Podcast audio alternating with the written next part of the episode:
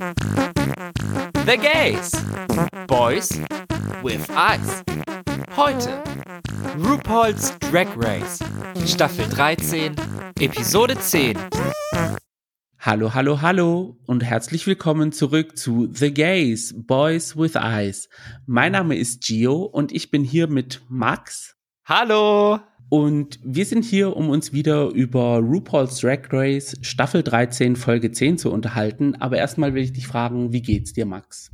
Ich bin irgendwie total müde auf einmal. Es war ein anstrengendes Wochenende, aber ich hatte nicht gemerkt, wie doch für ein Toll das auf mich hinterlassen hat. Aber jetzt sitze ich hier, bin eigentlich normalerweise voller Energie für Drag Race, aber äh, hänge ein bisschen durch. Deswegen bitte entschuldigt, falls ich zwischendrin einschlafe oder so. Ich versuche es zu verhindern und die gewohnte Energy zu geben, aber ja, irgendwie einfach müde. Ich glaube, ich brauche noch mal einen Kaffee.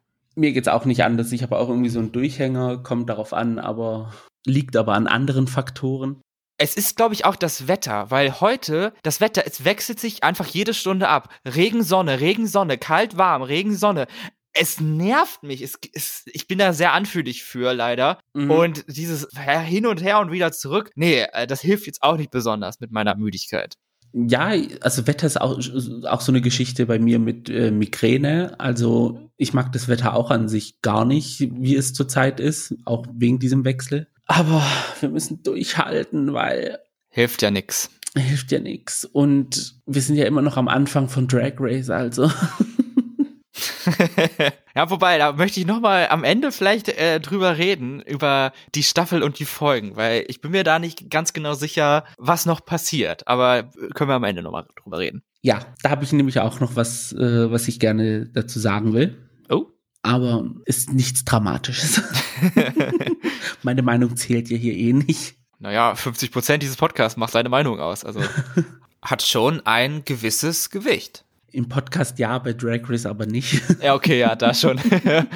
ich würde dann auch sagen, dass wir auch gleich mal loslegen. Yes.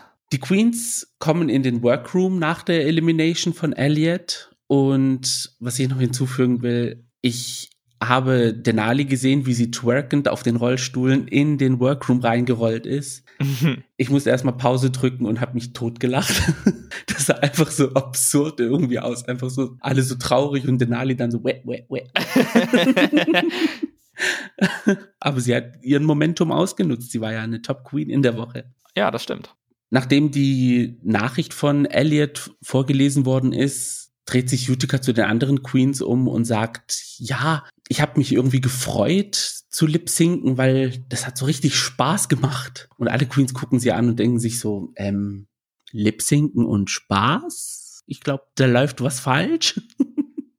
aber ich fand, man hat sie auch irgendwie angesehen. Also sie war auch am Ende dann, als, als sie vorbei waren und äh, dann die Gewinnerin gekürt hat, war Utica auch super energetic und ja, ich habe gewonnen, geile mhm. Scheiße und so. Und das hat sie dann auch in den Workroom getragen. War sie richtig high energy. Also ist mal was anderes. Und wer, wenn nicht Utica, ganz ehrlich. Ich glaube, sie hat was anderes gemeint und einfach andere Wörter benutzt und die anderen Queens haben es irgendwie dann falsch verstanden. Ich muss auch sagen, also nach einem Lip Sync, da würde ich jetzt auch nicht meinen Schwerpunkt darauf legen, dass es toll war, sondern eher darauf legen, dass ich überlebt habe, also das Lip Sync in Anführungsstrichen überlebt habe. Aber gut, ne?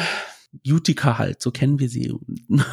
Ganz genau. Nachdem sich dann die Queens in dieser Couch-Situation dann hingesetzt haben, meinte Tina, dass es endlich Zeit wird, einen Sieg für sie einzufahren. Ich muss sagen, ich sehe es jetzt leider nicht für sie, aber okay, gut.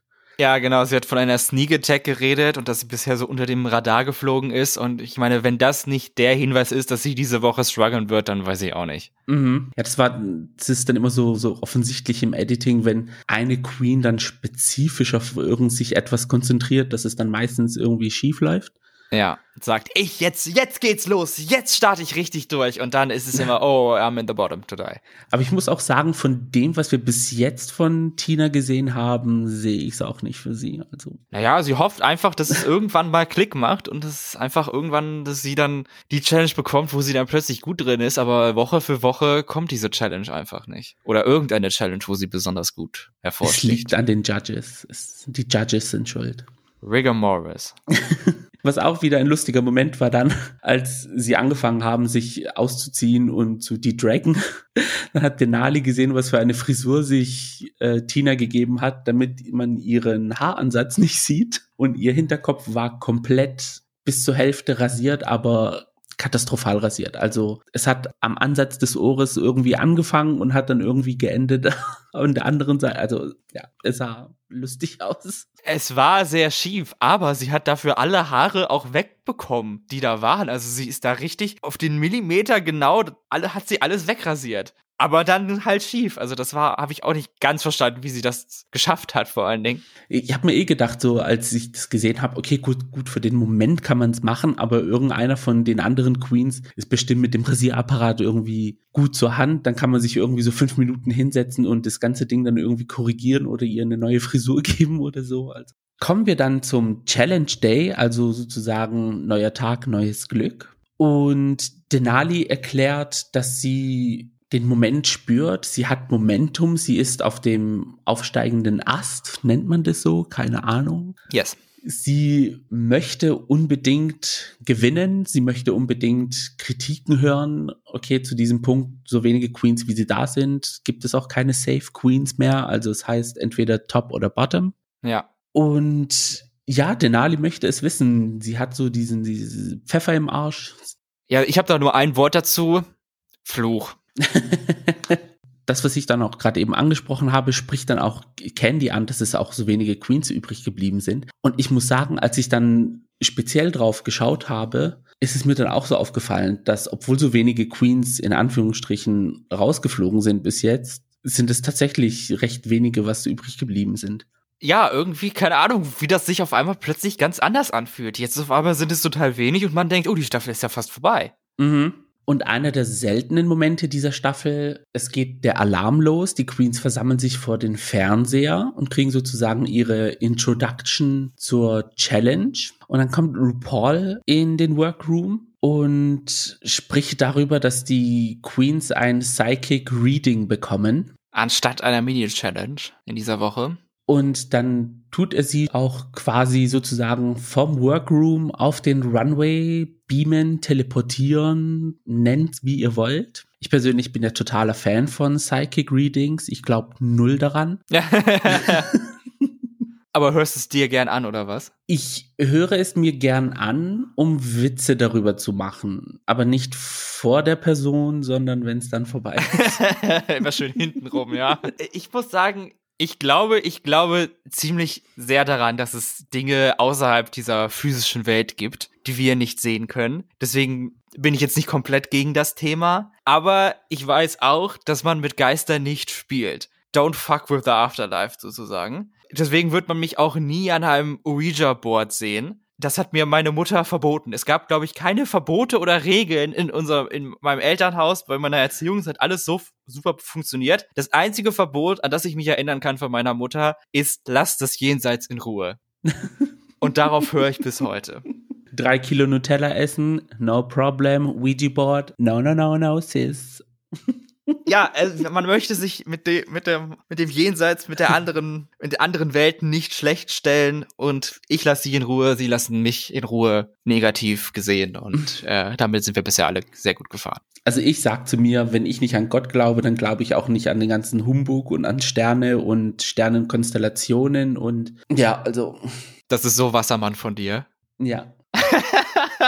Keine Ahnung. Aber so Dämonengeschichten machen mir dann schon Angst. Also, da muss ich sagen, da geht mir schon. Es ist auch einfach unterhaltsam. Ne? Und unsere Psychic Readerin ist Char Margolis. Mir ist sie jetzt nicht bekannt. Ist sie dir irgendwie? Nein, keine Ahnung. Ich kenne mich da jetzt natürlich auch nicht so aus. Ich kenne diese eine, die mal in der Einfolge von Real Housewives of Beverly Hills war. Mhm. Und dann Long Island Medium, aber mehr auch nicht. Aber ich fand sie nett, ich fand sie unterhaltsam und sie hat ja auch ein paar Sachen dann von sich gegeben, wo die Queens auch waren. Oh, oh, ja. Bin ich hier, über die du redest, so ungefähr? Ich muss aber auch sagen, es war auch sehr offen, was die, was sie da angesprochen hat. Also, es war jetzt auch nichts irgendwie weltbewegendes, dass aber komischerweise die Kuh von Utica plötzlich mit Utica sprechen will. Ja.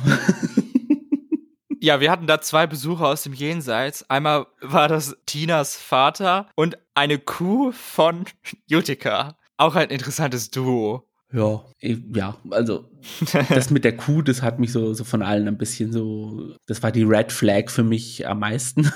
Habe ich auch bisher noch nicht gehört, dass Tiere auch von Med Medien, Mediums so Besitz ergreifen können und ihnen auch was ja. sagen können. Aber warum, warum nicht? Mein Gott. Wenn man schon an sowas glaubt, dann warum nicht auch an Tiere, die aus dem Afterlife kommen? Und die Nachricht von Utikas Kuh war Mu, also. Okay. ja, stimmt. naja, als dann Tina gefragt hat, ob Char weiß, wer eventuell gewinnen wird, musste sie unterbrechen und hat gesagt, oh, Rurolf ruft euch zurück und plötzlich beamen sich die Queens und teleportieren sie sich durchs halbe Studio wieder in den Workroom. RuPaul hat dann telepathisch auch von Char die Challenge mitgeteilt bekommen. Das ist diese Woche die Makeover Challenge. Yes. Und da man leider wegen Covid keine Familienmitglieder, beste Freunde, XYZ einladen kann, müssen sich die Queens gegenseitig ein Makeover geben. Ist ja auch nicht das erste Mal, dass das passiert wurde, selbst in Nicht-Covid-Seasons. Genau. Und Shah hat dann auch die Paarungen gemacht für diese Challenge. Ja, ob sie das wirklich gemacht hat, weiß man nicht, aber so wurde es uns verkauft. Und das wäre einmal Rosé und Tina, Denali und Olivia, Utica und Simone und Gottmik und Candy. Das habe ich von allen am wenigsten gesehen, also die letzte Paarung mit Gottmik und Candy. Ja, ihre Begründung war, das sind alles äh, Paare, die so was voneinander lernen können und so. Kann ich auch vielleicht durchaus nachvollziehen, weil das bis auf ein Paar alles Queens waren, die man so noch nicht viel miteinander agieren hat sehen. Mhm.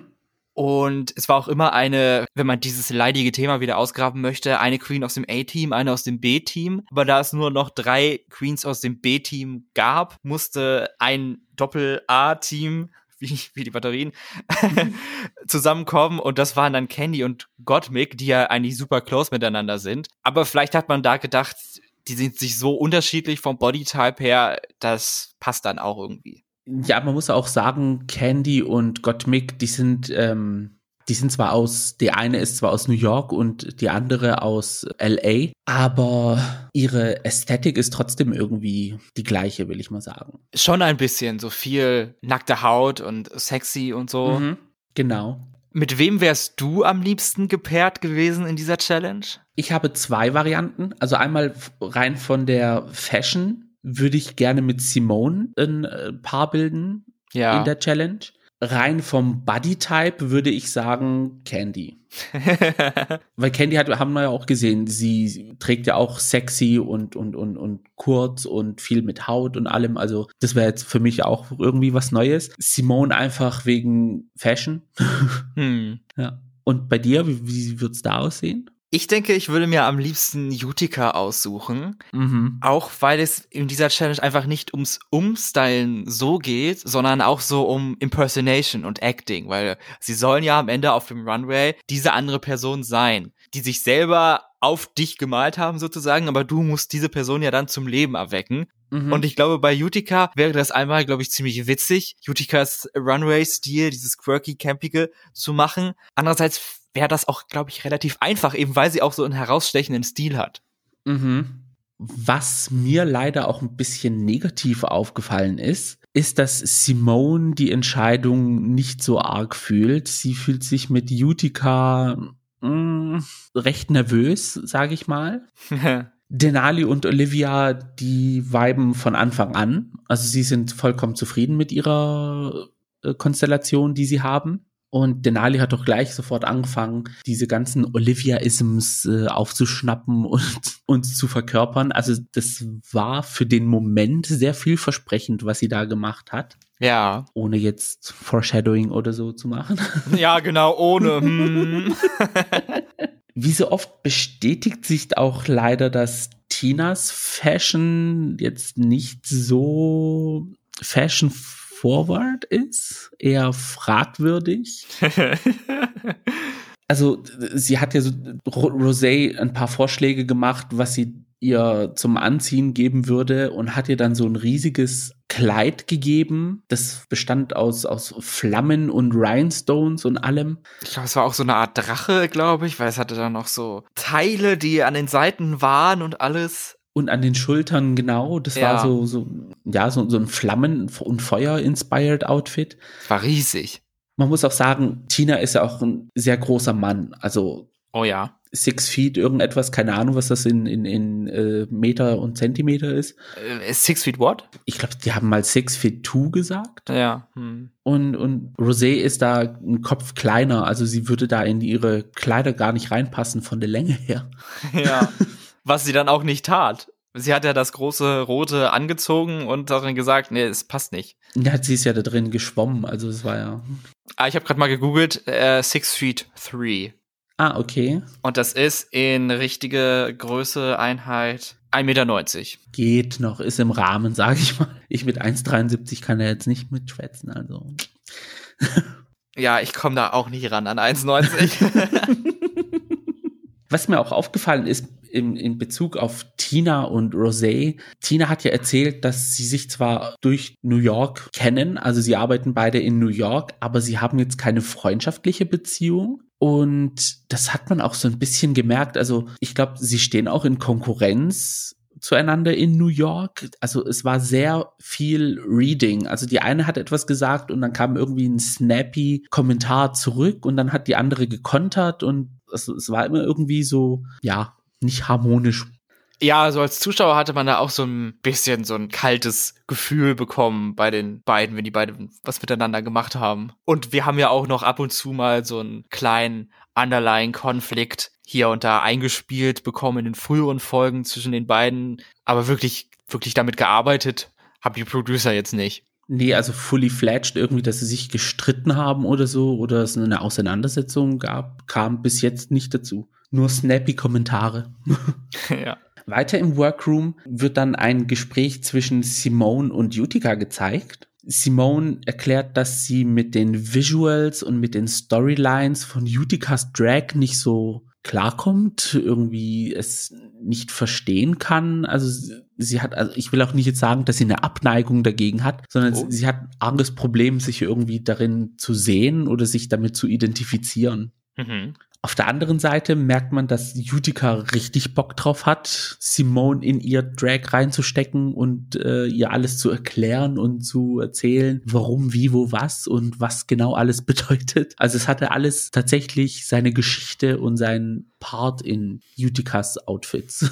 Diese Vorbereitungen zeigen uns auch so ein bisschen, was die Queens alle noch so eingepackt haben, da sie zwar das irgendwie machen könnten, aber keiner macht es wirklich, ein Outfit aus ihrem eigenen Kleiderschrank, aus ihrem eigenen mitgebrachten Sachen für eine andere Person aussuchen müssen. Und da gehen sie so teilweise durch die einzelnen Outfits und so haben wir einen Glimpse bekommen, was wir vielleicht noch an den Queens sehen werden, wenn sie lange genug da bleiben und das passende Runway-Thema kommt. Das fand ich ganz interessant. Und auch, dass sie halt mit einer richtigen Umsliding-Challenge gerechnet hatten, wie wir das bei Simone gesehen haben, die ja wirklich dann zweimal die gleiche Perücke hatte, wovon eine Mhm. dann Utica am Ende getragen hat. Aber gleichzeitig hatte Utica, außer war Utica sehr zurückhaltend, was, wenn es darum ging, dass Simone Utica in Simone verwandelt. Weil sie große Angst hatte, in irgendeiner Weise insensitive rüberzukommen, dass ihr von Seiten Appropriation vorgeworfen wird, weil Mhm. Simone natürlich eine schwarze Person ist und Utica ist weiß und Utica, oh, da muss, müssen wir aufpassen. Ich weiß nicht, ob ich da comfortable mit bin und Ja. das alles. Und Simone hatte ja auch noch eine, praktisch ihr, ihr Umstyling-Outfit war auch wirklich darauf ausgelegt, von wegen der iconic black Character, so. Mhm. Ich glaube einfach, Utica hat Angst, gecancelt zu werden, im Sinne von, dass sie etwas macht, was halt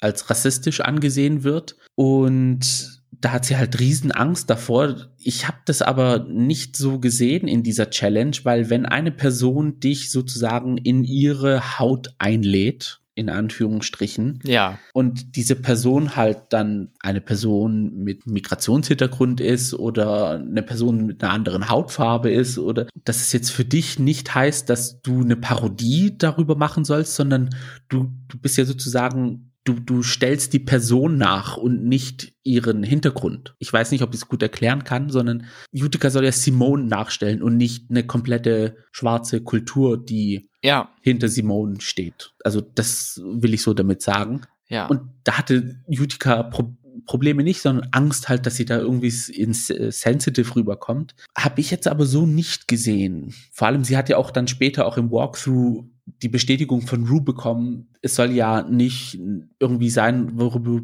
worüber man sich lustig macht. Ja, es ist vielleicht auch so ein bisschen wie mit einem Psychic, mit einem Medium, das von einer, von einem Geist aus dem, von einer Seele aus dem Afterlife dann Informationen bekommt und sie dann in die Welt bringt und so ähnlich hat auch Utica Informationen von Simone bekommen, die sie dann über sich selber in die Welt bringen kann. Genau. Aber ich kann Utica auch sehr verstehen. Also, wenn wir jetzt über solche Themen reden, wie als zwei White Cis Guys, mhm. wenn es um, um schwarze Menschen geht, wenn es um Transpersonen geht, es ist, es ist ein, ein schmaler Grad, weil man hat wahrscheinlich sehr gute Absichten und so, aber man weiß halt nicht, wie es am Ende dann tatsächlich rüberkommt. Ein, mhm ein falscher, unüberlegter Satz oder so und dann merkt man, das war falsch und so und das möchte man eben vermeiden. Es reicht ja auch nur die, die falsche Wortwahl und man hat eigentlich was komplett anderes gesagt, was man eigentlich meint. Ich ja. verstehe es vollkommen. Wir haben ja diese Erfahrung selber nicht gemacht. Wir können darüber nicht reden. Ja, also ich kann Utikas Ängste zum Teil verstehen, aber sie, ja, ich finde es irgendwie, sie macht es zu einer größere Sache, als es sein müsste. Genau. Weiter sehen wir dann aber auch, wie Gottmik und Candy strugglen. Sie sind ja zwei komplett verschiedene Bodytypes und man sieht sie, wie sie versuchen und machen und und, und, und irgendwie Outfits aus ihrem, aus ihren Ecken ziehen und irgendwie etwas versuchen hinzubekommen. Es wird dann wahrscheinlich irgendwie daraus hinauslaufen, dass irgendein Outfit dann zerschnitten werden muss und angepasst werden muss und alles. Also sie sind sehr gestresst in dieser, in diesem Segment. Ja, die beiden haben auf jeden Fall die größte Aufgabe oder die schwierigste Herausforderung an der Stelle. Aber dafür sind es eben auch Candy und Gottmik, die ja beide von allen zueinander die besten Freunde sind. Das hilft dann, glaube ich, auch dann enorm. Also wenn das jetzt Candy und Utica gewesen wäre, ich glaube, das wäre deutlich schwieriger gewesen als Candy und Gottmik. Genau, die Ästhetik ist irgendwie immer trotzdem im Kern die gleiche, also nicht die gleiche, sondern sehr ähnlich. Ja, vergleichbar zumindest. Dann kommt auch RuPaul in den Workroom. Es gibt einen Walkthrough, der sozusagen das Gleiche bespricht, was die Queens davor schon besprochen haben. Mhm. Und es geht dann auch gleich zum Runway über. Die Queens proben sozusagen den Lauf und die Attitüde ihres Partners. Das fand ich ziemlich cool, weil wir so auch gesehen haben, woher die Queens selber ihre Laufstegstile, ihre Walks ziehen und was für Moves sie haben, die einem vielleicht bei den normalen Runways, wo sie dann eben auch ihre Outfits anhaben und die Judges drüber reden und Lichter und bla bla bla, die man so vielleicht gar nicht so mitbekommt. Das fand ich einen sehr coolen Behind-the-Scenes Look so ein bisschen. Ja, so behind the drag queen. ja. Ich muss auch sagen, es ist mir auch, ich lege tatsächlich auch nie irgendwie Augenmerk auf solche Sachen, aber als dann, weil die erste Gruppe, die auf dem Runway geprobt haben, waren Rosé und Tina. Und ich glaube, bei denen ist es mir halt auf jeden Fall aufgefallen, halt diese ganzen Tina-Isms, wie sie macht. Und dann als Rosé es nachgemacht hat und Tina meinte, nein, ich hole nicht so weit aus. Ich, ich zeige direkt dahin. Und ich so, okay, wow, ja, es stimmt. Also also ich bin mir auch selber bewusst geworden, dass ich selber auf mich nicht achte, wie ich Dinge dann mache, weil Tina wusste es irgendwie. Es war irgendwie ganz lustig anzusehen. Wobei es, glaube ich, noch einen kleinen Unterschied gibt, ob man jetzt eine Drag Queen ist und Moves hat, die man auch vor Publikum präsentiert und wenn man jetzt im, im, richtigen Leben sowas macht. Aber ja, das war schon witzig, dass Rosé das am Anfang nicht ablegen konnte. Diese Rosé-Moves, die sehr ausschweifend und langgezogen und schwunghaft sind und Tina ist mhm. dann mehr so, zack, die anderen proben dann natürlich auch noch ihre Walks, so wie wir dann auch bei Candy und Gottmik gesehen haben. Die mussten sich auch erstmal ein bisschen eingrooven, weil sie auch etwas unterschiedliche Walks haben. Mhm. Gottmik hat das, hat dann sehr versucht, Candy sehr auf diese Street-Style zu spielen und so. Ja, also da Candy hat dann arg versucht, sie ihr die Whiteness sozusagen rauszuprügeln. ja, genau, das kommt dann auch dazu. Dann ist auch schon der Elimination Day und wir sind wieder zurück im Workroom und die Queens fangen an, sich sozusagen für die Trauma Hour vorzubereiten und schminken sich dann auch gegenseitig. Und Tina und Rosé reden darüber, wie sie sich durch die Challenge näher gekommen sind und wie sie sich halt gegenseitig auch geöffnet haben und dass sie jetzt eigentlich sozusagen nicht mehr in diesem Konkurrenzkampf, beziehungsweise im Konkurrenzkampf stehen sie noch im Wettbewerb, aber im echten Leben, dass sie dann freundlicher zueinander sein können. Ja, aber irgendwie wirklich herzlich wirkte das nicht auf mich. Also da gibt es andere äh, Storylines oder andere Paarungen an, an Queens, die dann am Ende tatsächlich deutlich closer waren, aber bei Rosé und Tina war, ist der Funke, glaube ich, immer noch nicht übergesprungen. Ich muss auch sagen, bei Tina kommt mir sehr vieles auch einstudiert rüber. Also sie weiß, oh. was sie sagen muss vor der Kamera. da habe ich so ein bisschen das Gefühl. Äh, weil diese Closeness wie Olivia und Denali, die als nächstes dran waren, die da gezeigt worden sind, die hat man da gesehen. Also da hat man wirklich gemerkt, dass es ein Gespräch war, wo der eine dem anderen das Herz ausgeschüttet hat, weil Olivia hat ja gefragt, wo Denali ihre Inspiration herzieht und Denali meinte so, ja, in dieser competitive äh, Eiskunstlaufszene gibt es sehr viele starke Frauen und da zieht sie ihre Inspiration raus und von ihrer Mutter die einen schwarzen Gürtel in Karate hat oder? Ja. Also Mad Respect? Und bei Olivia ist es auch so, dass sie von ihrer Mutter und ihrer Großmutter oder ihren Großmüttern sich die Inspiration zieht. Und da wollte ich dich mal fragen. Ich meine, wir sind beide keine Drag Queens, deswegen können wir jetzt keine Inspiration direkt für unsere Drag-Personas ziehen, weil es diese nicht gibt. Aber nur mal vorgestellt, man macht sich ja nach fast 20 Staffeln Drag Race vielleicht so ein paar Gedanken zumindest. Mhm. Ob das bei dir auch wäre, ob du deine größte Inspiration von deiner Mutter ziehen würdest für deine Drag-Persona. Glaube nicht, aber die nächste Person wäre meine Oma mütterlicherseits. Eine Generation übersprungen. Genau, also die ist so, so ein bisschen savage drauf und ja. da, da würde ich so ein bisschen, die, ich muss auch ehrlich sagen, wenn ich mir jetzt eine Drag-Persona vorstellen würde, das wäre auch so ein bisschen die Richtung, mit, in der ich mich dann auch anziehen würde, so Oma-Drag. Griechische Rentnerin. ah, das wäre bestimmt witzig. Und bei dir so? Ich glaube, bei mir ist es auch so, dass ich für eine Drag-Persona nicht meine Mutter ranziehen würde. Aber das liegt eher daran, dass ich in meiner eigenen Persönlichkeit, also als Max, als Junge schon sehr ähnlich meiner Mutter bin. Mhm. Deswegen lohnt es sich einfach nicht, daraus noch mal eine Drag-Persönlichkeit zu machen, weil dann bin ich ja am Ende nur ich selber und das ja. will nun wirklich keiner sehen. Deswegen wäre es bei mir, glaube ich, dann mehr so äh, starke Frauen aus fiktionalen Sachen oder aus der Medienwelt oder so. Ja, ich, ich glaube auch, wenn ich jetzt in Drag mich kleiden würde, dann würde ich auch so eins zu eins wie meine Mutter aussehen. Also das wäre jetzt nicht so flott.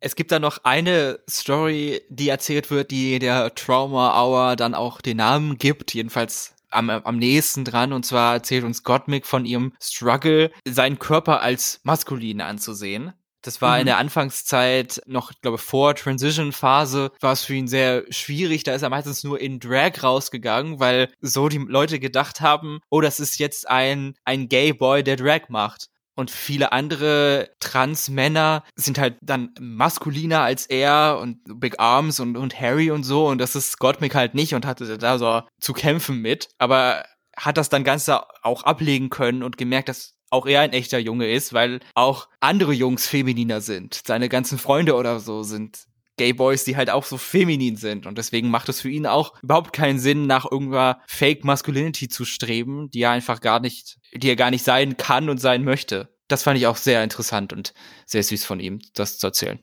Ja, ich dachte auch so, als sie dann so erzählt hat, wie du gesagt hast, sie wusste nicht, wie sie dann maskulin sein sollte oder wie sie es rüberbringen sollte. Und ich dachte mir nur so, das machen die ganzen WeHo-Gays auch nicht. Also da passte gut rein, wenn du feminin bist. Also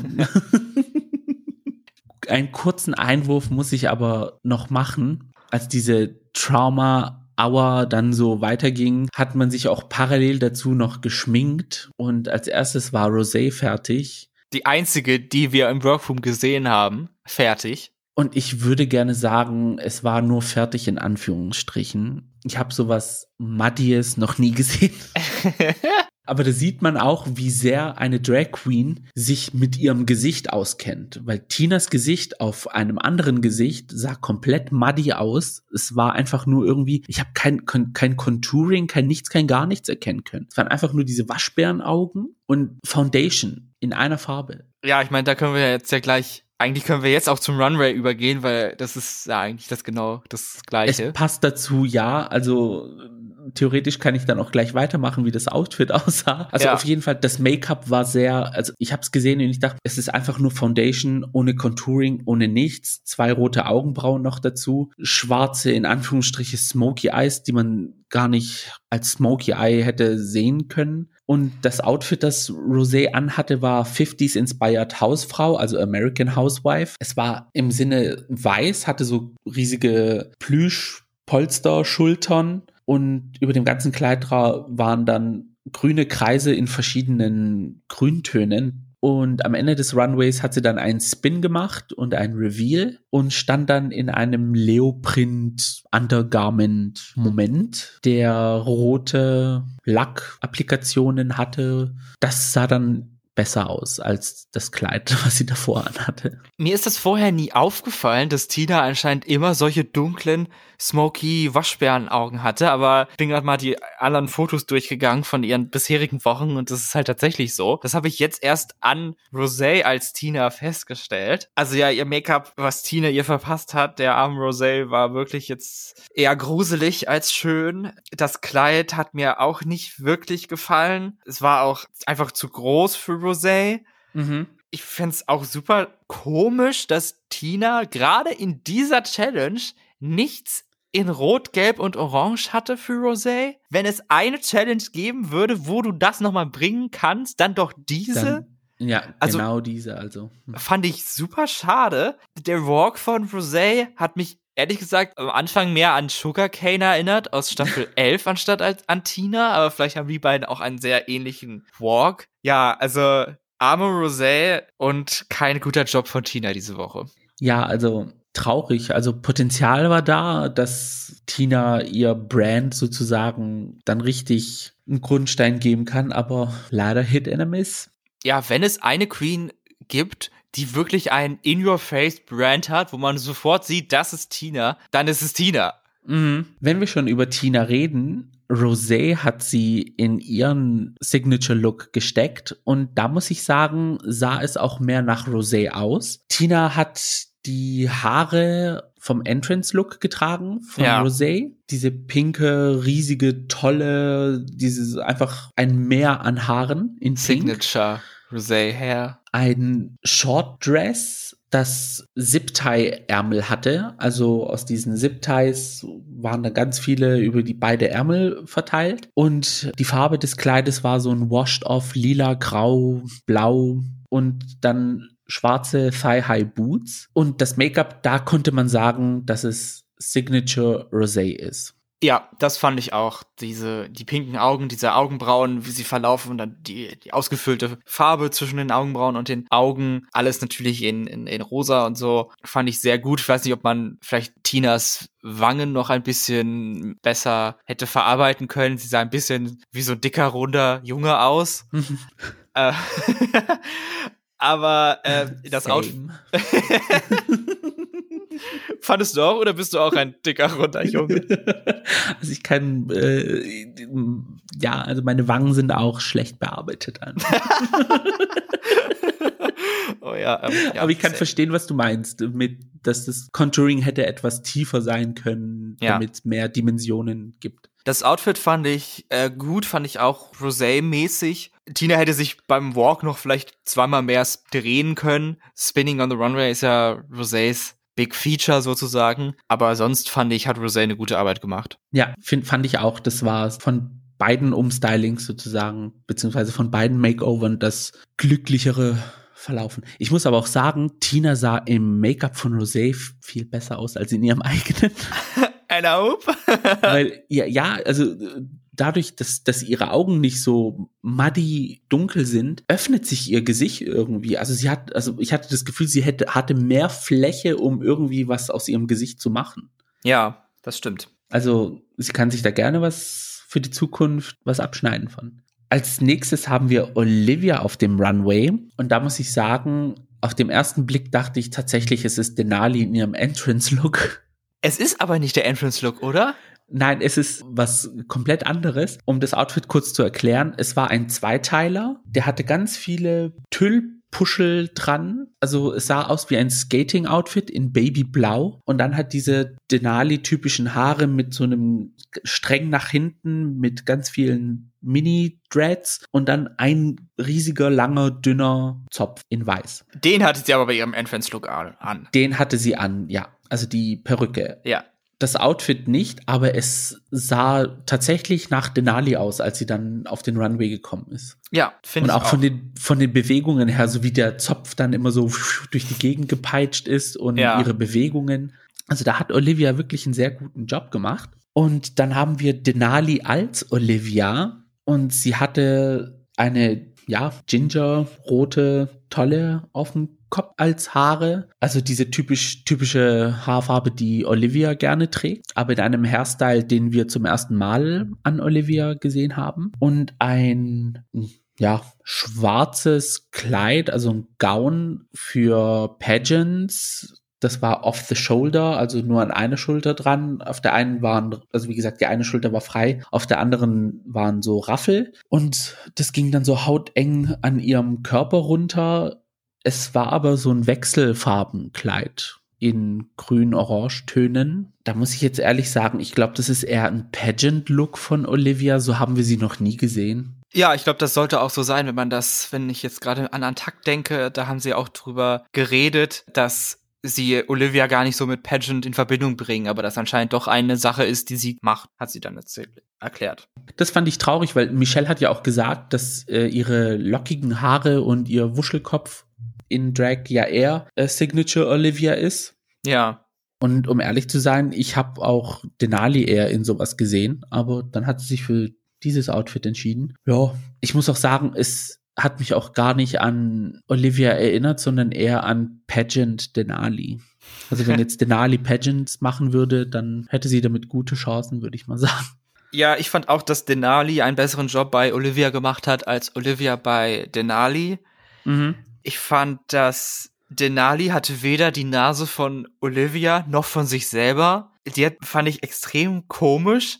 Ja. Ihre Nase, wie die geschminkt wurde. Also sie sah weder aus wie eine Person noch wie die andere. Die Bewegung hatte sie schon drauf, Denali, aber das hat leider nicht gereicht. Und bei Olivia als Denali, da fand ich, dass das dass ihr Make-up nicht wirklich High Quality aussah. Also vor allen Dingen die Augen, die sie also blau geschminkt hat, waren zwar wohl Signature Denali, aber sie sahen jetzt irgendwie nicht richtig gut gemacht aus. Ja, unglücklich, sage ich mal.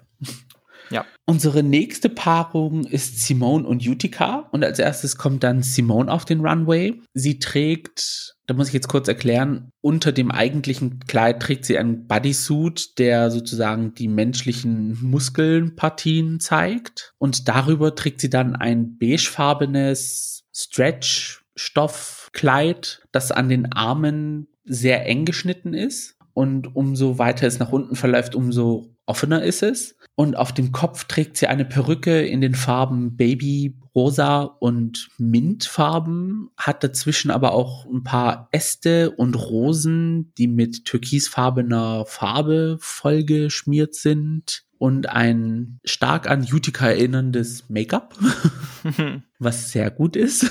Und sie hat auch diesen Walk dann auch, also da hat sie auch Utica drin verkörpert, muss ich sagen. Es hat wirklich an Utica erinnert. Ja, sie ist dann immer so in die Knie gegangen, was so sehr Utica Signature ist. Das fand ich sehr gut gemacht. Ja, also es war einer der besseren Looks, obwohl, obwohl er eigentlich sehr einfach war. Ja, du hattest das als Kleid bezeichnet. Ich würde jetzt einfach sagen, das ist ein Umhang. Also es hatte auch eine Kapuze, wie man dann auf dem Rückweg gesehen hat.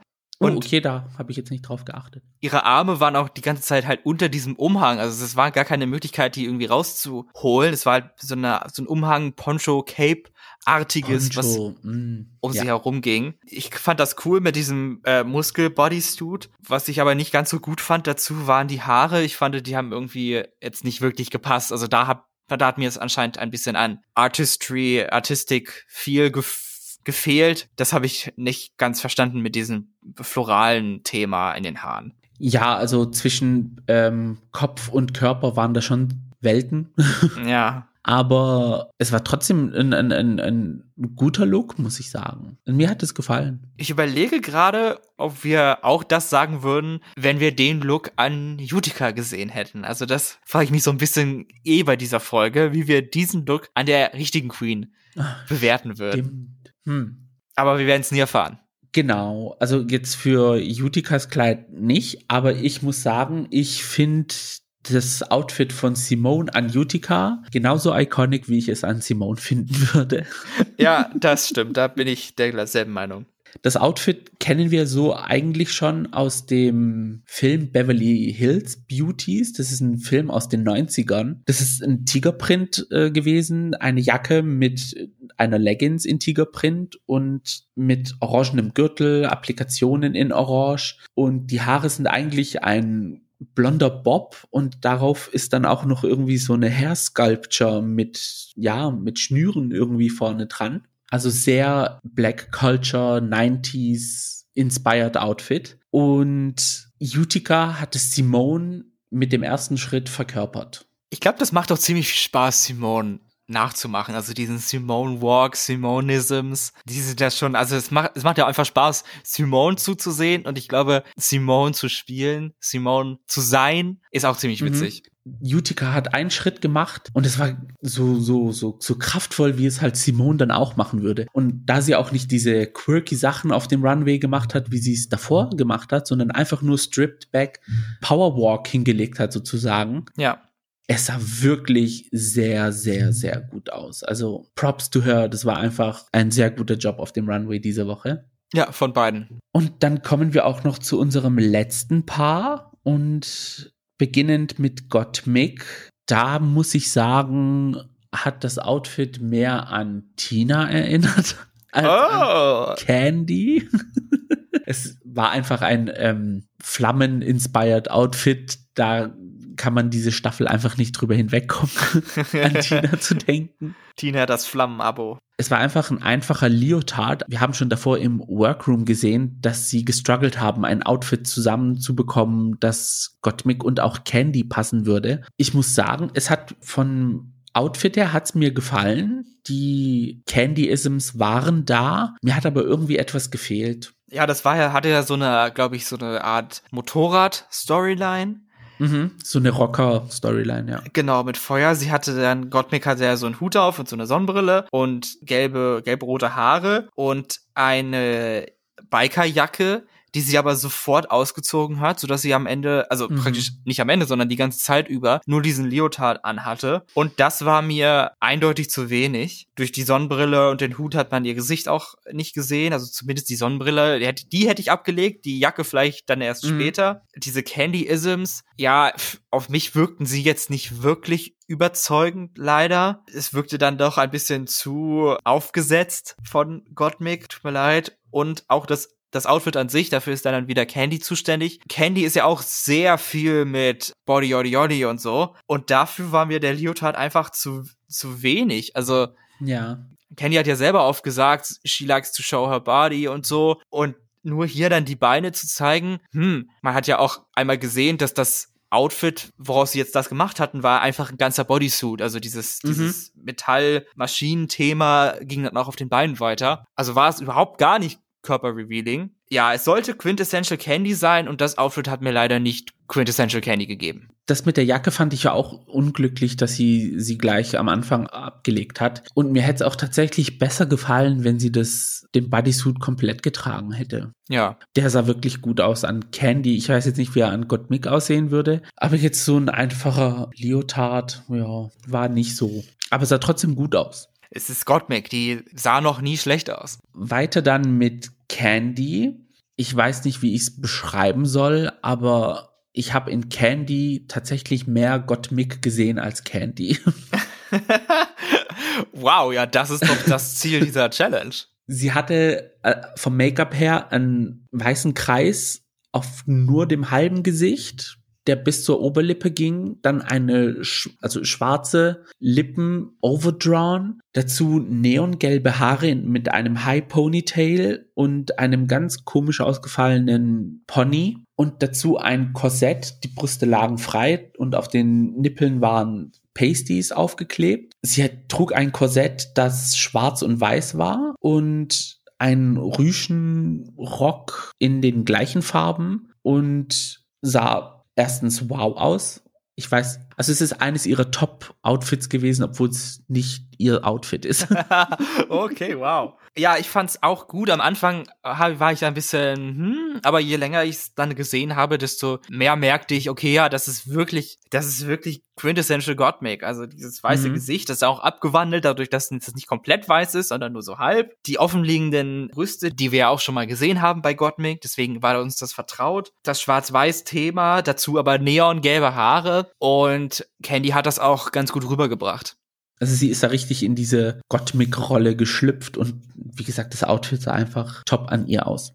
Als der Runway vorbei war, gab es dann auch diesen gefürchteten Moment, wo RuPaul einmal in der Staffel oder auch ein paar Mal mehr in der Staffel fragt, welche Queen sollte nach Hause gehen, basierend auf den anderen Queens, die im Wettbewerb sind. Und da haben wir gehört von Rosé, Tina, Simone, Utica, Gottmik und zum Teil auch Candy. Candy hat Olivia und Denali genannt. Aber die anderen Queens meinten, aufgrund der Challenge sollte Olivia das Rennen verlassen. Denali meinte, Candy sollte gehen und Olivia hatte Utica genannt. Das hat auch gleich zu einem kurzen, hitzigen Moment auf dem Runway gesorgt, als Candy ihren Namen gehört hat und hat dann nicht nur angefangen, Olivia und Denali zu readen, sondern auch gleichzeitig Tina mit reingezogen. ja. Denali hatte gesagt, dass das Outfit, was Gottmik trägt, sie mehr an Tina erinnert hat als an Candy und mhm. die sie deswegen schlecht bewerten würde. Ja, also ich weiß nicht, wie du das fandest, aber ich fand das von Candy super peinlich. Ich fand das super frech. Es war nicht die Frage, keine andere der Queens hatte eine Möglichkeit, sich zu verteidigen. Selbst Olivia, die davor zwei Stimmen bekommen hat, hat nichts gesagt. Nur Candy als letzte hat sich dann herausgenommen zu sagen, ja, was, was du findest, finde ich überhaupt nicht. Was erlaubst du dir und so? Ich habe das hier so und so gemacht und das ist voll gut. Mhm. Und äh, deswegen solltet ihr nach Hause gehen. Das ist meine Meinung. Also ich fand, dass es war die alte Candy, die wir eigentlich ja abgelegt haben oder wo sie gesagt hat, dass sie das abgelegt hat.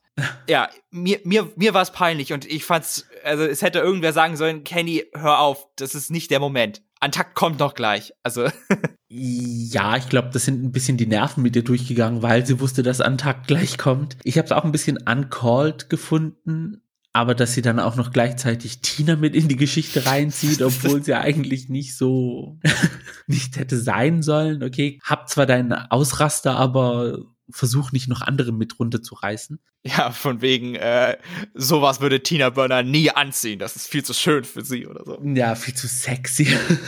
ich muss aber sagen, rein von der Challenge her hätte ich auch gesagt, Olivia, Olivia über Tina, ja. Und über den ganzen Wettbewerb hinweg gesehen, da würde ich aber auch Candy sagen. Weil sie war ja theoretisch, wurde ihr schon gesagt, sachet away. Also mit einem Fuß war sie ja eigentlich schon weg. Ja, wenn wir jetzt drüber reden, wen ich jetzt in dieser Folge am schlechtesten finde und wer in der Bottom sein sollte, meiner Meinung nach, es war ja auch dann auf einmal hieß es, ähm, dass sie in Paaren bewertet werden. Aber wenn, äh, würde ich jetzt rausnehmen in der Stelle, wenn wir es jetzt wirklich individuelle Leistung betrachten würden, dann wäre für mich Olivia auch die schlechteste gewesen, weil Denali mhm. einfach nicht aussah wie Olivia. Ja. Dazu ein äh, Lip-Sync-Partner, hätte ich gesagt, hätte Tina sein müssen mit Candy auf Bottom 3, aber safe. Ja, ich fand es auch irgendwie komisch, dass es dann plötzlich hieß, ja, es wird in Paaren bewertet.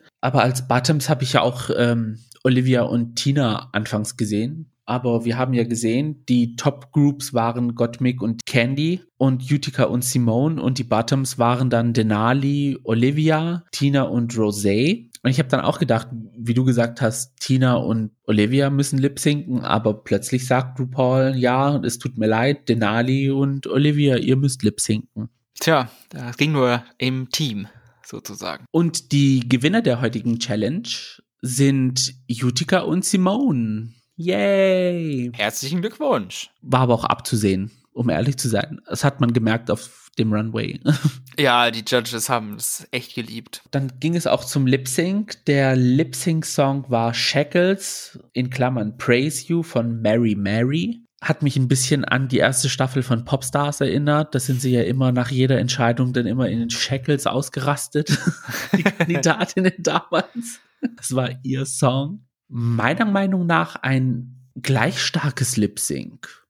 Oder wie würdest du das sehen? Ja, ich fand es auch schwierig, da ein, eine Gewinnerin festzusetzen. Ich finde, der Song war jetzt auch nicht besonders gut zum Lip-Synken. Also es ist ein eher schwächerer Lip-Sync-Song, ohne über die Qualitäten des Songs eine Aussage zu treffen. Denali hatte den Nachteil, dass es wahrscheinlich das einzige Kleid ist von Olivia, was sich nicht in einen Bodysuit transformieren kann, so dass sie eigentlich nicht ihre normalen Denali Dance Moves zeigen konnte. Und ich glaube, Denali war auch sehr emotional am Ende, so dass das wirklich eine Herausforderung für sie war. Ja, ich fand das Lip Sync jetzt ehrlich gesagt nicht so gut. Also irgendwie, ich würde es mir nicht nochmal angucken aus Spaß und ich glaube nicht, dass es in irgendwelchen YouTube Compilations The Best Lip Syncs Drag Race so und so auftauchen wird. Best Lip Sync würde ich jetzt nicht sagen. Mir hat aber richtig Spaß gemacht. Also ich mag den Song, wie gesagt. Wahrscheinlich auch durch Popstars. Ich glaube, ich war einfach so, so von wegen, ach, ich will, dass keine von beiden geht. Das ist jetzt hier alles blöd, so. Da hatte ich schon Ja. irgendwie keinen Bock drauf, das zu sehen.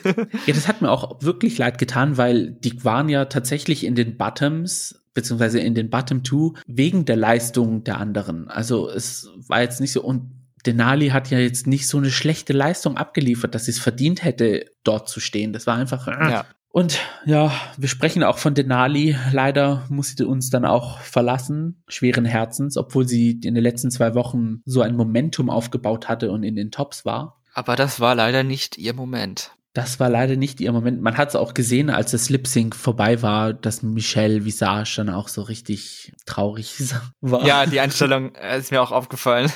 Die hat dann so richtig mh, nicht sehr glücklich geschaut, weil sie wusste, was dann kommt. ja, bei Denali ist es wirklich so, bei ihr hat man aus dieser Staffel am meisten gemerkt, sie will das unbedingt. Für sie Mhm. ist es do or die. Also jetzt so lange für Drag Race gearbeitet wahrscheinlich und so und das ist dann sehr schade, dass sie gehen wird. Aber ich bin mir sicher, dass sie für All Stars demnächst dabei sein wird. Ja, In einer der eher früher kommenden All Stars Staffeln als irgendwie später nach fünf weiteren normalen Staffeln Drag Race oder so. Ja, sie ist für mich die perfekte All-Stars-Kandidatin. Da würde ich sie auch tatsächlich elevated und rejuvenated gerne dabei haben. Ja, hoffentlich. Ich wünsche es ihr. Rejuvenated würde ich jetzt nicht unbedingt sagen, aber von der letzten Folge noch angepisst geht es mit UK Corner weiter.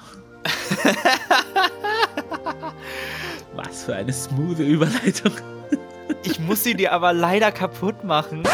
Denn wir müssen doch sagen, was nächste Folge passiert bei Drag Race. Also ich muss es tun. Okay, ich erlaub's dir. Aber ich muss sagen, ich hab's auch gesehen, aber ich gebe dir den Oh. Vortritt. Okay. Ja, nächste Folge ist die Commercial Challenge. Auch kommt oft vor. Und zwar müssen die Queens einen eigenen Softdrink entwerfen und dazu einen Werbespot drehen. Sind schon einige meiner Lieblingsqueens an diesen Challenges gescheitert in jüngster Zeit. Besonders aufgefallen ist, dass Tina am Ende gesagt hat, es sind jetzt noch sieben da. Jetzt ist der Moment für sie, in die Top zu kommen. Also fliegt sie nächste Woche raus? Fragezeichen. Ja. Möglich nicht. Also gespoilert habe ich mich nicht. Ich muss sagen, Ja, ich, ich liebe diese, diese Commercial Challenge. Vor allem die in Staffel 5, die Challenge, die war Hammer. Auf jeden Fall die Parfüm-Challenge. Da hat Alaska hat's da richtig rausgehauen gehabt und auch in All Stars 2 mit Katja und Alaska, da- das, das, also die zwei Clips aus All Stars 2, die, sind, die schaue ich mir jetzt immer wieder ab und zu mal gerne. Vor allem mit, mit, mit Katja, wenn sie dann äh, sagt, äh, crippled with anxiety and a cacophony of voices saying in your head, you're not good enough. ich lieb's, ich lieb's einfach. Aber mir ist es vor allen Dingen der von Jinx Monsoon in Staffel 5, der Delusion. Convince, Convince yourself. Das ist ein geflügeltes Wort, echt bei mir.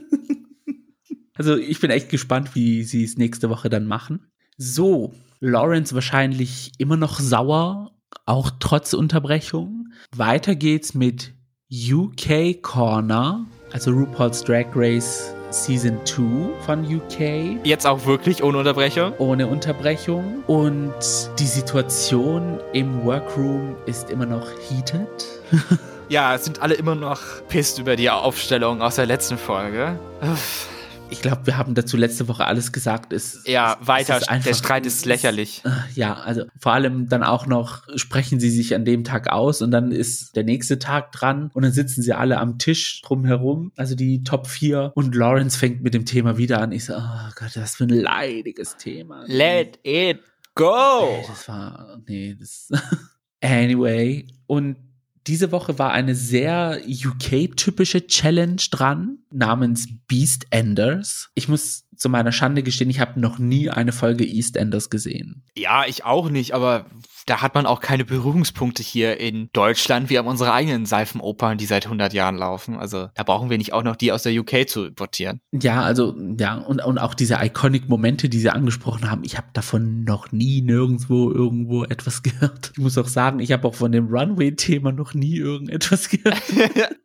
Ja, zum Glück hat uns die Number One UK-Expertin Michelle Visage alles erklären können. Ja, Gott sei Dank. Aus New Jersey. Ich verstehe es einfach nicht, dass Michelle die Instanz für UK-Culture ist, wenn Graham Norton und der andere da sitzen. Ich habe seinen Namen vergessen. Alan Carr. Sorry, da, da ist er wieder. Ich wollte gerade Mickey sagen, aber das war ja diese Figur. Den habe ich sowieso nicht verstanden. Also doppelt nicht verstanden. Das, nee, also ja, also es, es war eine sehr, sehr, sehr UK-lastige Folge. Also wenn du da jetzt nicht dort wohnst, verstehst du da 0,0.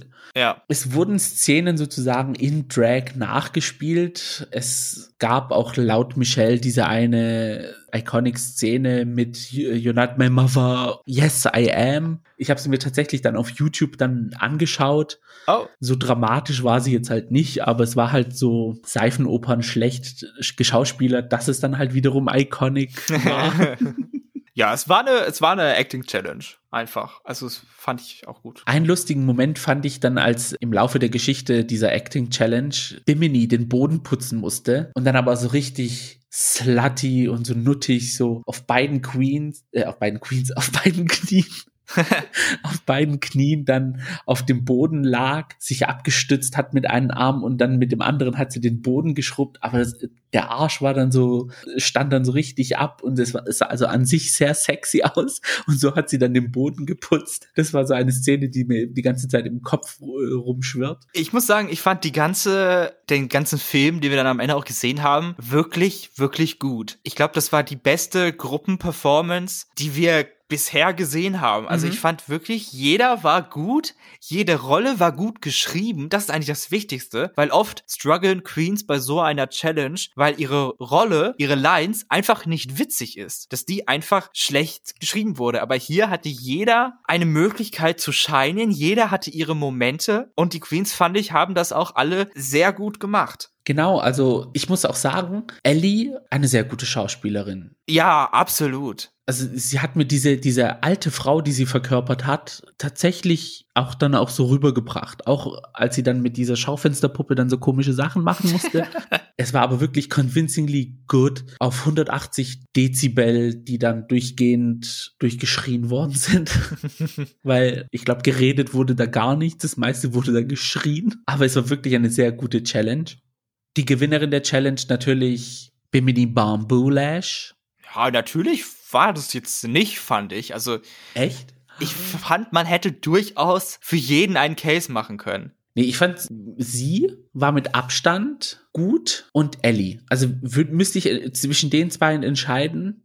Hätte ich es trotzdem Bimini gegeben, aber Ellie war wirklich eher dran. Ich muss sagen, diese kurzen Einlagen, die Taze hatte, ja, also, ja, sie ist mir halt nur einmal, als sie in diese Bar reingekommen ist, in diese Kneipe, ist sie mir aufgefallen und dann, als sie dann nochmal geschrien hat, yes, I am, aber sonst ist sie mir nicht so arg im Kopf geblieben. Und ich muss sagen, die Rolle von Lawrence fand ich an sich anstrengend. Oh, okay. Aber auch gut gemacht, also. ja, man muss ja noch kurz sagen, das haben wir, glaube ich, am Anfang vergessen, die Rollen wurden bestimmt von Bimini, die die Mini-Challenge mit den Puppen gewonnen hat in dieser Folge. Genau, da gab es ja diese Everybody Loves Puppets Challenge Ja. Ich finde sie jetzt nicht so, aber. Sie war auch in dieser Folge nicht so gut wie, ich glaube, in anderen Staffeln. Aber auf jeden Fall gab es hier jetzt nicht so viel Gezeter und Gezanke um die Rollenverteilung. Genau. Das war erfrischend ruhig zugegangen dieses Mal. Dann gab es auch diesen ultra britischen Runway, den ich nicht verstanden habe. Panto Dames. Ich habe es dann erst googeln müssen und habe auf Wikipedia gelesen, das ist einfach nur Kindertheater, wo erwachsene Menschen eine Familienshow, also so interaktiv Familienshow mäßig, Kasperle-Theater was machen. Ja. Ja, fand ich jetzt einen interessanten Runway. ja, also ich kann das auch jetzt überhaupt gar nicht so beurteilen, wie die Queens jetzt waren. Darum ging es ja so ein bisschen bei Taste, dass ihr Outfit jetzt nicht wirklich gepasst hat. Sie sah auch von allen, also alle anderen hatten ja auch mehr so ausladendere Sachen an und so. Das hat, war Taste ja sehr körperbetont und so. Ja, das Einzige, was mir so aufgefallen ist, Ellie, die hatte so ein Königin-Karikaturenmäßiges Outfit an. Und ich fand, sie sah aus wie eine Mischung aus Camilla Parker Bowles und Königin Beatrix der Niederlande. Passt perfekt. nee, also ich weiß nicht, ich kann dir sein, dass ich dieses ultra übertriebene jetzt nicht so mag. Dann muss ich sagen, dass ich dieses körperbetonte von Taze dann eher gemocht habe. Was ich dann gesehen habe, es ist ein Show-Outfit von Kylie Minogue gewesen. Echt? Also eine Inspiration. Ich glaube, es war ein, von Kylie Minogue so inspiriert, ein Outfit gewesen. Auch mit diesen Sonic the Hedgehog Schwänzen hinten dran. Mhm. Okay. Ja, es ist so Showgirl-mäßig gewesen. Ja. Und ja, Lawrence war eine Nähmaschine, Bimini war ein Baby und Ellie war eine Karikatur-Queen, die aussah wie Königin Beatrice und Camilla Parker Oder liege ich da komplett daneben? Ich ich weiß nicht. Also Camilla ist mir zu altersbedingt gebückt. Da war mir Ellie noch ein bisschen zu stramm stehen. oh Mann. Die Bottom Two Queens dieser Folge sind dann Ellie Diamond, unverständlicherweise, und Taze. Ich kann mich leider nicht an den Lip-Sync-Song erinnern. The Last Thing on My Mind bei Steps mein erster Gedanke, als das dann war und der Lip losgegangen ist, war Save them both. Also ich fand, die, in dieser Folge hätte niemand Lip sollen. Nach den Kritiken konnte ich es verstehen, dass Taste jetzt nicht die beste war, aber trotzdem, ich war so unterhalten von der Challenge gewesen, dass ein Lip Sync sehr, sehr schwierig war, beziehungsweise Bottom Tour Leute auszuwählen schwierig war und dann auch eine Lip Sync. Ja. Es war auch schwierig zu judgen. Was machst du jetzt? Nimmst du eine Queen mit, die viermal in the bottom war? Also mit der Folge war es das vierte Mal, dass Taze in den Bottom Two ist. Aber sie hatte wenigstens einen Sieg einheimsen können. In der Gruppe. Muss man auch dazu sagen. Es ist ein Gruppenwin. Aber es gab trotzdem ein Badge dafür. Badge ist Badge, das stimmt auch. Aber, oder nimmst du eine Queen mit, die safe und äh, Top Queen war, aber nie einen Sieg eingefahren hat. Also sie war halt zwar in den Tops, sie war halt safe, aber ja. irgendwie geschafft hat sie es nie. Was machst du da? Wie, wie, entscheidest du dich? Also ich persönlich würde sagen, müsste ich jetzt entscheiden und das heißt, du musst eine Entscheidung treffen oder wir bringen deine Familie um.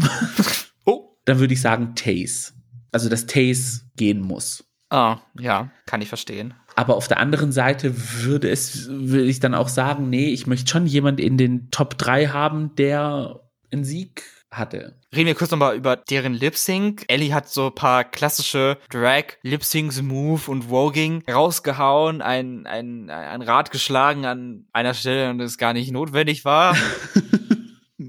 ja. Taze hat ihren typischen Taze Lip Sync Stil gemacht, sehr sinnlich, aber diesmal ein bisschen mehr High Energy, fand ich. Im Vergleich zu den letzten Malen auch interessant. War dann, keine Ahnung, Fotofinish oder so und es durfte dann tatsächlich Taze bleiben mit vier gewonnenen Lip-Syncs in einer Staffel. Mhm. Rekord bei Main Franchise Drag Race. Die einzige, die das geschafft hat, war Abby OMG bei Drag Race Holland.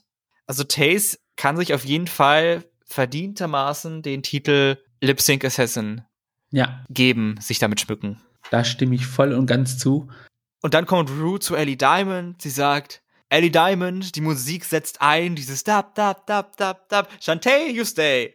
Yay! Ich habe mich ja. sehr gefreut. Also meine, meine Reaktion war literally fuck yes. So, also ich war super happy, dass das passiert ist. Das erste Mal in Drag Race UK, dass ein Double Shantae stattfand. Und ich finde, es hätte keine bessere Folge dafür gegeben. Ja, es war tatsächlich wirklich schwer zu sagen, welche Queen lässt du jetzt nach Hause gehen, welche Queen nimmst du jetzt mit. Und die Challenge, die war so gut, dass, wie, gesagt, ich hätte gesagt, dass Ellie eigentlich eine Top-2-Queen ist. Und ja, also es, es wurde wahrscheinlich so, so nitpicky dann gejudged. Und ja, also ich bin froh drüber, dass es eine Top 4 gibt. Ich auch. Und jetzt entscheidet es sich, wer nächste Woche dann die Queen of Staffel 2 wird und Drag Race UK gewinnt. Ja, wir sind leider in der unglücklichen Situation, dass wenn diese Folge erscheint, also wenn ihr das jetzt hört, dann ist bereits bekannt, wer Drag Race UK gewonnen hat. Also herzlichen Glückwunsch schon mal. an die Siegerin, genau. Wir werden das natürlich in der, unserer finalen Folge auch nochmal besprechen. Aber wir können jetzt uns schön blamieren und spekulieren, wer denn jetzt Drag Race UK gewinnt, weil alle Karten sind auf dem Tisch. Die letzte Folge zählt meistens gar nicht. Jedenfalls nicht zur Gewinnerin am Ende. Mhm. Und da möchte ich gerne deine Meinung hören. Wer du glaubst, wird die Krone mit nach Hause holen. Pre-Covid-Pause hätte ich gesagt Lawrence nach der Covid-Pause Bimini. Ich glaube auch, die Top 2 werden Lawrence und Bimini sein. Ja. Bimini ist nach der Pause, ich, ich weiß nicht, was sie gemacht hat. Sie ist so stark zurückgekommen, mit so einer Einstellung, die ich liebe, so einer Fuck-it-Einstellung. Sie liefert einfach nur ab. Sie ist einfach nur sie selbst. I love it. Also ich bin Team Bimini. Ja, ich versuche das so ein bisschen auch mit dem zu beurteilen, was wir halt über Drag Race wissen. Und da zwar ist vom, vom, von den Challenges her, vom Track Record, wenn man darauf guckt, glaube ich, der Ball in Biminis Feld oder wie auch immer man das bei Sport, dieses Sportreference sagt, also, also Vorteil Bimini, will ich damit mhm. sagen. Heimvorteil. Aber Drag Race hat, soweit ich das weiß, noch nie eine Siegerin gehabt, die so eine Growth-Geschichte hatte sonst war es eigentlich immer so in Main Franchise Drag Race. All-Stars ist eine andere Sache, da könnte man das sagen, aber dass du von Anfang an gut warst und es dann zumindest gehalten hast. Mhm. Bei Bimini ist es aber so, dass sie so eine Entwicklung durchgemacht hat, wie du das auch gesagt hast, dass sie am Anfang jetzt eher nicht so gut war, Lip Sync in Episode 1 und sich zum Ende hin enorm gesteigert hat, alle ihre Siege nach dem Break bekommen hat. Ja. Deswegen weiß ich nicht, ob Drag Race einfach etwas dagegen hat und das vielleicht dann Bimini gefährlich sein könnte. Aber andererseits wäre das jetzt auch eigentlich die Gelegenheit, das zu machen. Eine, sie war erst schlecht und ist jetzt super Storyline zu krönen zur Gewinnerin. Ja, weil ich habe so eine, so auf, auf, war es auf Instagram, ein Bild gesehen mit den Track Records und da ist bei Bimini, siehst du halt Episode 1, Bottom 2 und danach Safe, Safe, Safe und dann kam diese Unterbrechung und seitdem sie zurück ist, hat sie entweder gewonnen oder Top 2. Ja also für mich persönlich bleibt Rue eigentlich nichts anderes übrig. Aber wir wissen ja auch, wie stark Lawrence war. Lawrence war ja vor der Pause auch so in dem Sinne, dass sie entweder Top 2 Queen war oder gewonnen hatte. Ja, bis auf die Musical-Episode. Genau. Aber von den anderen dreien hat sie zwei gewonnen. Auf jeden Fall bleibt es spannend für uns jetzt. Und wenn wir es dann nächste Woche wissen, dann herzlichen Glückwunsch nochmal. ja. Wollen wir noch mal ganz kurz über US Drag Race reden. Ja. Weil ich glaube, ich möchte etwas richtig stellen, was ich in der letzten Folge gesagt habe. Ja. Und zwar haben wir ja letzte Folge mit Aria Adams in dieser wunderbaren Folge mit unserem Gast drüber geredet, wer wir glauben, gewinnt die Show oder ist in den Top 4. Und da habe ich die Chancen von Simone zu sehr herabgespielt, glaube ich, was mir jetzt beim nochmal anhören aufgefallen ist. Mhm. Weil ich glaube, Simone ist schon doch absolute Titelanwärterin auch immer noch und dass die Show auch sehr geil möchte ich nicht sagen, aber ja, doch sehr geil auf Simone als Gewinnerin wäre, gerade auch weil sie halt diesen großen Black Lives Matter Aktivismus ja. mitbringt. Das wäre eine wunderbare Storyline oder ein Antrieb für eine Gewinnerin. Und letztes Mal hatte ich, glaube ich, gesagt, Top 2 irgendwie Rosé oder Gottmik. Mittlerweile würde ich sagen, wenn Simone in die Top 4 und ins Finale kommt, sehe ich es schwer, dass eine andere Queen sie im Finale schlägt. Okay. Ich bin vollkommen bei dir. Simone ist ja, ich, ich finde Simone mega Hammer Auch als Gewinnerin würde ich sie sehr gerne sehen. Also mit ihrem Aktivismus, den sie macht, dass sie jede Chance ergreift, um auf Black Lives Matter aufmerksam zu machen. Und ich finde es sehr wichtig. Und ja, also für mich ist es gerne. also jetzt muss ich meine Meinung eben ändern. Ich glaube, Top 2 werden dann Simone und Gottmik sein. Wunderbar. Aber das finden wir dann in ein paar Folgen raus. In ein paar mehr Folgen, ja.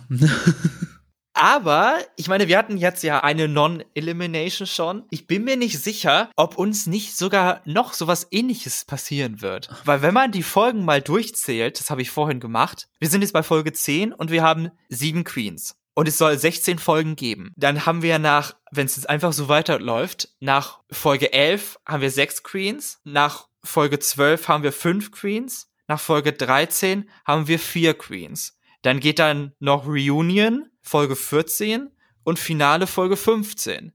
Dann fehlt aber eine Folge. Jetzt meine große Frage. Das Covid-Special. Zählte das als Folge oder ist da noch eine Folge drin? Eine womögliche Top 4 Folge, wo dann vielleicht noch eine rausfliegt und es ist nur Top 3 oder so? Kann auch sein. Oder wird noch mal jemand gesaved oder gar zurückgeholt? Ich bete in die hohen Himmel, dass diese Corona-Spezialfolge als Episode zählt. ja, also noch eine Non-Elimination-Folge. Oh, das wäre ein bisschen dreadful. Ich muss auch sagen, es zieht sich jetzt ordentlich. Also, ich weiß nicht, weil es, ob es so lang ist oder es ist jetzt auch Meckern auf hohem Niveau dass man sich über äh, LGBT-Content beschwert, oh mein Gott, das ist zu viel Drag Race. Es ist aber halt zu viel Season 13, muss ich äh, hinzufügen. UK Staffel 2 war so quick und zack, zack, zack und schön und, und einfach dieses alte Format, das es halt früher gab und nicht immer diese Twists und, und, und, und Buffoonery und Clownery und keine Ahnung was. Es war einfach, ja, also UK 2 hat mir in der Zeit, wo Staffel 13 läuft, mehr Spaß gemacht als Staffel 13. Es ist einfach so. Jetzt, jetzt ist Staffel 2 von UK fast abgelaufen und ich denke, ich stehe hinter meiner Aussage, die ich am Anfang gemacht habe, dass UK Drag Race Staffel 2 mit die beste Staffel Drag Race aller Zeiten war und ist. Ja. Äh, stimme ich zu, also ja. Egal wie es endet eigentlich. Ich könnte mir jetzt noch mal vorstellen, dass sie sich nach dem Finale nochmal treffen und so ein Update geben, hey, wie läuft's nach den Dreharbeiten und wie geht's dir und sowas. Dass sie äh, hoffentlich so eine Folge machen, statt irgendwie eine Non-Elimination, aber. Ja, aber das ist doch das Reunion. Das ist in meiner Auflistung schon mit bei. Oh nein, bitte nie. Ach, ja, also es, es bleibt spannend. Wir wissen es nicht, was passieren wird. Wir wollen nicht, dass es passiert. Was aber auf jeden Fall passiert, endlich ist diese Folge The Gays zu einem Ende gelangen. Es wirkte schon drei, vier Mal, als wäre es das Ende, aber dann haben wir immer noch was nachgehauen. Es tut mir leid, aber ich hatte einfach Redebedarf an der Stelle. Du, manchmal muss es raus, also noch ein bisschen reden muss ich natürlich über diesen Podcast, wo ihr ihn finden könnt bei Social Media, bei Twitter und bei Instagram unter Gays Podcast. Ihr könnt uns eine E-Mail schreiben an thegays at outlook.com. Ihr könnt uns gerne ein Review dalassen, wenn das der Podcast Player of your choice erlaubt oder eine Bewertung geben. Mein Name ist Max, mit dabei war Gio. Wir sind die Boys with Eyes und das war The Gays. Macht's besser. Ciao, Flops.